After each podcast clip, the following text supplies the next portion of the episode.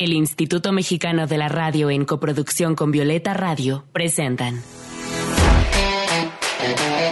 Voces en Resistencia con Julia Didrikson. Voces en Resistencia con Julia Didrikson.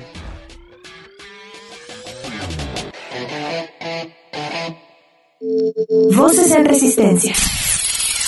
Un espacio para compartir la lucha de las mujeres que de diversas maneras han transformado este mundo en un lugar más libre para nosotras. Bienvenidas a Voces en Resistencia. Este es su espacio para hablar de las luchas, pero también de los logros de las mujeres. El episodio pasado hablábamos sobre las mujeres ingenieras y el día de hoy me complace decirles que hablaremos sobre las mujeres en la ciencia, un ámbito que al igual que en la ingeniería hemos sido históricamente invisibilizadas y borradas. Y para ello nos encontramos con Alejandra Rubalcaba Mondragón, estudiante de quinto semestre en la carrera de Química Farmacéutico-Biológica. ¿Cómo estás, Linda? Muy emocionada y muy nerviosa. Muchas gracias por la invitación. Gracias a ti por aceptarla. Yo les quiero recordar que pueden escuchar todos nuestros episodios en Spotify, en Apple Podcast o en su plataforma de podcast favorita o bien aquí en Reactor 105.7 o en Violeta Radio 106.1 de su FM. Comenzamos. Voces en Resistencia. Para este programa me gustaría recordar que resistencia significa también ocupar espacios donde se nos ha negado la participación de manera directa e indirecta. Y desde niñas, ¿eh? Habrá algunas, pero sí que son la minoría, aquellas niñas que se les motivó a interesarse por la ciencia. Los roles de género nos han llevado a que distingamos carreras para hombres como las ingenierías, las ciencias, los deportes y carreras de mujeres, la enfermería, veterinaria, formación docente para la educación básica, o sea, maestras de preescolar, primaria y también trabajo social, por mencionar algunas. Y amigas, de nada ayuda que en la escuela omitan a las mujeres que participaron muy activamente en la historia y también transformaron este mundo. El no tener referencias de los logros de otras mujeres nos desanima a ocupar esos espacios en los que por supuesto tenemos derecho a estar. Pero bueno, para eso, en este espacio, vamos a escuchar la voz de Alejandra Rubalcaba. Linda, muchas gracias otra vez por aceptar esta invitación para Voces en Resistencia. Primero, quisiera preguntarte de qué va la carrera que estás estudiando. Yo sinceramente no conozco a nadie que haya estudiado eso. Cuéntanos un poco. Claro que sí. La química en sí es una carrera que, digamos, abarca ciencias diferentes, como la matemática y la física. En el caso de la química farmacéutico-biológica, aunamos a esto un poco de la medicina y también de la biología. Es decir, los químicos farmacobiólogos son capaces de prevenir, diagnosticar y tratar padecimientos. Un químico farmacobiólogo puede fabricar un medicamento, sabe cómo funciona en el cuerpo, sabe qué cantidad darte, no sé, a ti, qué cantidad darle a un niño. Es la mezcla de la medicina, la biología, la química, la matemática y la física en uno solo. Es preciosa. Oye, es súper interesante y también eh, se escucha que es bastante complicado, así que felicidades por atreverte a estudiar una carrera así. Oye, Alejandra, cuéntanos cómo ha sido hasta ahora tu experiencia como mujer estudiando una carrera de ciencias. En el episodio pasado Hablábamos con Anaís de las ingenierías y bueno, es un ambiente sumamente machista, ¿no? Dominado por hombres. Creo que es algo similar, pero cuéntanos cómo te has sentido estudiando esto. Claro, pues me he sentido muy motivada en algunas ocasiones, pero también como muy decaída en otras. Creo que afortunadamente mi experiencia ha sido bastante buena durante la ciencia porque me he encontrado ya con muchas compañeras mujeres. Creo que a diferencia de lo que platicaban a Isla vez pasada, en su salón sí son como predominantemente hombres. Y en el caso de la química farmacobióloga ya estamos como más mujeres que hombres. Pero por ejemplo en las otras químicas que existen, como la ingeniería química, la química pura, la ingeniería química metalúrgica, que existen también en mi facultad, ahí sí hay más hombres que mujeres. Entonces, creo que más que nada me he sentido como un poco a veces decepcionada de querer que más mujeres se interesen en la ciencia, porque sin duda alguna mm, aún hay una brecha muy grande. Sí, justamente quiero preguntarte por qué crees que aún en estos días, ¿no? Donde las mujeres hemos ganado terreno en muchos espacios, pues algunas carreras científicas tienen una matrícula de hombres considerablemente mayor a la de las mujeres. ¿Qué crees que es lo que sucede? Yo creo que como lo decías al principio, los roles de género todavía influencian mucho en lo que vamos a decidir en el futuro, a qué dedicarnos, ¿no? Al final de cuentas, se ve que, por ejemplo, hay muchas mujeres que deciden estudiar medicina, pero también podemos ver que siempre se nos ha asignado como este rol de las cuidadoras, de las protectoras, de las sanadoras. Entonces, cuando lo ves de ese lado, pues tiene un poco de sentido, ¿no? Que también por eso hay tantas mujeres enfermeras. También creo que desde pequeñas y pequeños a los niños se les enseña mucho como que a odiar a las matemáticas. En general es como, es que no, esas son cosas difíciles, son cosas que no cualquiera se atreve, como que solo cosas que un ñoño o un nerd le gustarían, el que no tiene novia, el que no sale con sus amigos. Creo que está como muy ligado a esto y entonces como que incluso a veces se ve que no es cool estudiar una ciencia. Y creo que es todo lo contrario. Para ser un científico se necesita mucho, mucho valor y deberíamos enseñar eso a las niñas de estudien una ciencia, son capaces y eso no las va a hacer ni menos atractivas, ni menos bonitas, ni siquiera necesitan la aprobación. Es porque es bonito y ya. Totalmente, incentivar a las niñas y también a los niños a que se maravillen por estas maravillosas carreras, ¿no? Que, que se nos muestren otros modelos, que se nos diga que es algo cool, porque sí, recuerdo totalmente en la primaria, ¿no? De chica, que las personas, los niños y las niñas más inteligentes eran así como los nerds, las nerds, y debería ser todo al revés, ¿no? Deberíamos de poder admirar a esos niños y esas niñas con capacidades increíbles para investigar, para interesarse. Oye, yo quiero preguntarte, ¿tú de chiquita te gustaba o cómo fue tu experiencia en la infancia? ¿A ti te motivaron? ¿Por qué escogiste esta carrera? Bueno, mira, esa es una historia muy graciosa. La verdad es que yo siempre me he considerado, bueno, no es que siempre me haya considerado, pero ahora lo veo y siempre he sido muy multifacética. Entonces, a mí me gustan muchas cosas, a mí me gustaban todas las áreas. Para mí escoger carrera fue súper difícil porque yo estaba de, ay, ¿qué escojo? Porque me gusta una de cada área, ¿no? De hecho, yo hasta quinto de prepa, yo estaba segura que iba a estudiar teatro pero como que de una a otra la gente me decía, es que teatro no, porque teatro te vas a morir de hambre, ¿no? ¿No? ¿Qué te pasa, no?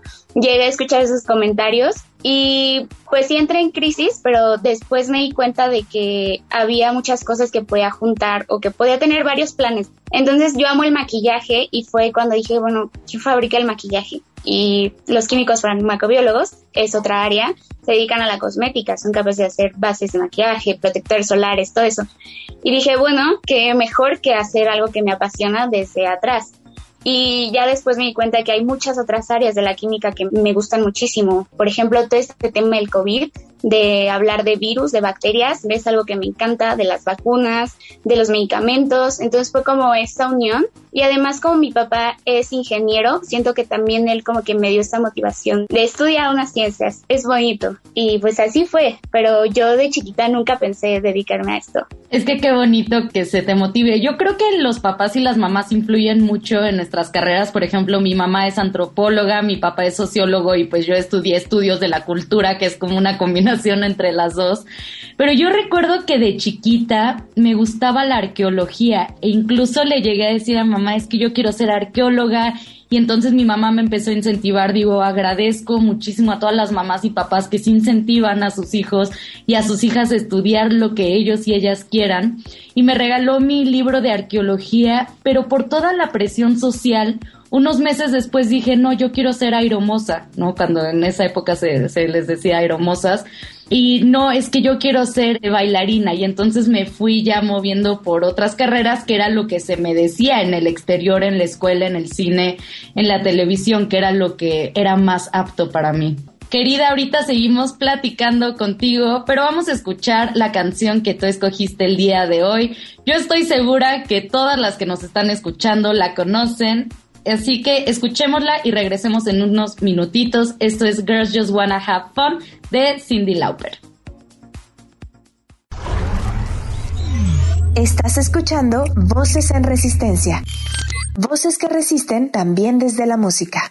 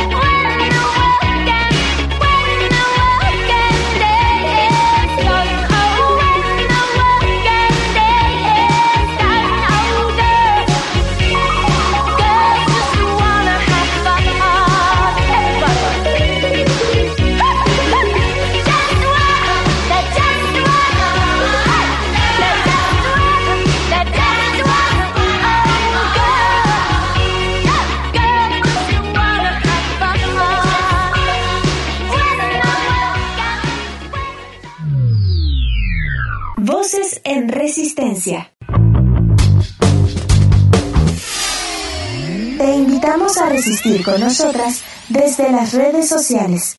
Encuéntranos en Instagram como arroba voces guion bajo en resistencia, en Twitter como arroba violeta radio guion bajo FM y arroba reactor 105. ¿Y tú cómo resistes? Y regresamos con Alejandra Rubalcaba ahora para hablar de las mujeres en la historia de la ciencia, porque yo sé que Alejandra se apasiona también por eso y nos puede hablar maravillosamente de estos temas. Pero primero quiero preguntarte, ¿en tu carrera se han visibilizado a estas mujeres? ¿Les han dado historia? ¿Son visibles estas caras, estos nombres y estos aportes? Tristemente siento que no tanto como yo creo que debería. La verdad es que hasta ahorita solamente en una clase que fue de biología celular logramos hablar sobre Rosalind Franklin, que fue una de las que descubrió la estructura del ADN, a la cual, por cierto, se le fue arrebatado el Nobel. No se le dio el crédito que merecía. Y siento que, obviamente, Marie Curie, un gran icono, que eso siento que todos conocemos, pero de ahí en fuera no siento que se nos hable tanto de estas mujeres, porque incluso cuando estamos en clase, pues se nos presentan ecuaciones, fórmulas, historia, pero siempre se habla de hombres. Creo que no te podría decir ninguna ecuación que lleve nombre de una mujer como puede hacerlo de un hombre.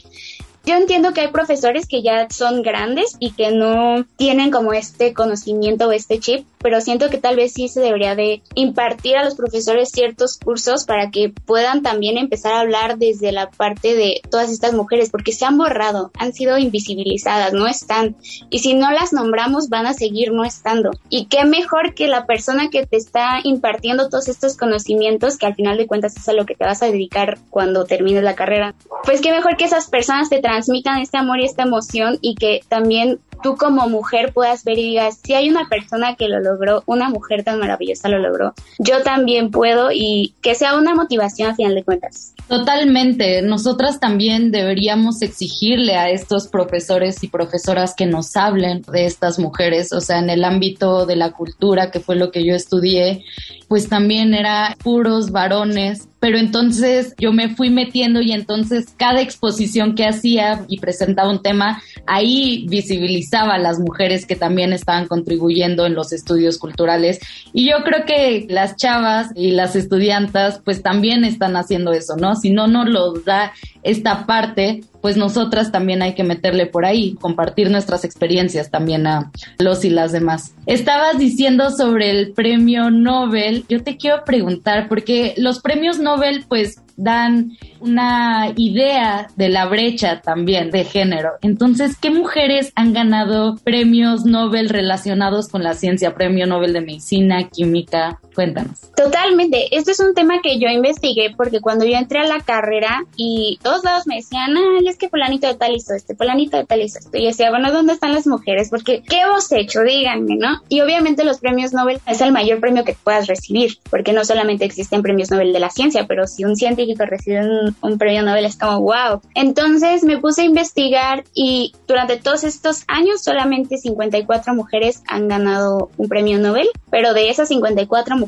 solamente 23 o 22 me parece han sido en el área de la ciencia. La mayoría de estas, como lo platicábamos hace rato, son de la medicina y muy pocas han ganado premios Nobel de física o de química. Entonces, obviamente Marie Curie fue la primera mujer y la primera persona, de hecho, en ganar dos premios Nobel, uno en física y otro en química. Es por eso que de verdad a Marie Curie le, tenemos una gran admiración. Su hija también ganó un premio Nobel y, por ejemplo, ha habido muchas otras mujeres que colaboraron que estuvieron presentes durante la experimentación o que incluso sus estudios fueron los que fueron tomados para lo que sea que mm, diera el premio Nobel, pero no se les tomó en cuenta, no se les dio crédito y eso me parece muy triste porque entonces debería de haber más mujeres con premios Nobel, pero se les fueron arrebatados y me parece horrible. Entonces, si tomamos en cuenta que solamente 23 mujeres, primer premio Nobel se dio en 1901, me parece, estamos en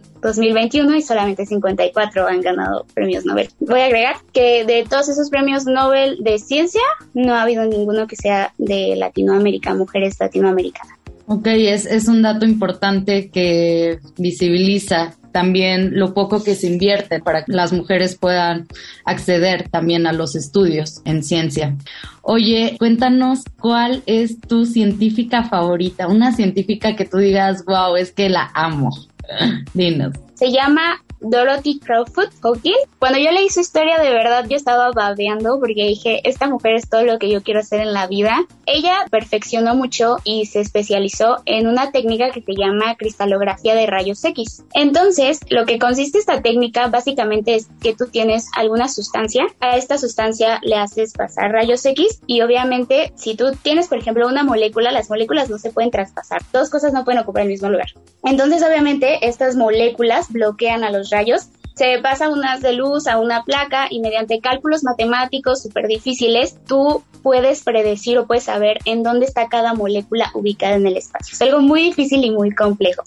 Bueno, pues esta mujer descubrió así la estructura de la insulina, del colesterol, de la penicilina y de la vitamina 12, que sabemos que son moléculas orgánicas de súper importancia médica. Entonces, le tomó 34 años descubrir la estructura de la insulina y ganó un premio Nobel en solitario. Además, tenía artritis reumatoide y aún así logró Maravilloso y me encanta la pasión con la que lo cuentas, que levante la mano quien entendió todo lo que nos dijo Alejandra. Es hermoso y me encanta que desde Voces en Resistencia estamos hablando también de la ciencia. Vámonos con otra canción muy ad hoc con este programa. Esto es Resisto y ya de la cantautora colombo canadiense Lido Pimiento. Estás escuchando Voces en Resistencia. Voces que resisten también desde la música.